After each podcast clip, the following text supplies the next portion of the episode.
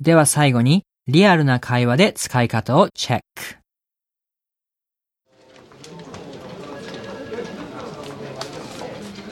So, where do you want to go for dinner later? Um, hmm. I'm thinking of something. Hmm, how about spicy food?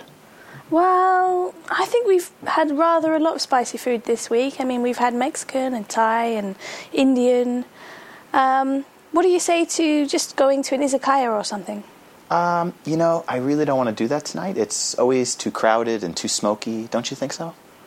Um, well, yeah, I know it's a Friday night, so I don't know. Can you think of anywhere we haven't been? Um, hmm. Well, there's a few new restaurants down the shopping streets that I haven't checked out. Um, we can go check that, those out. Okay.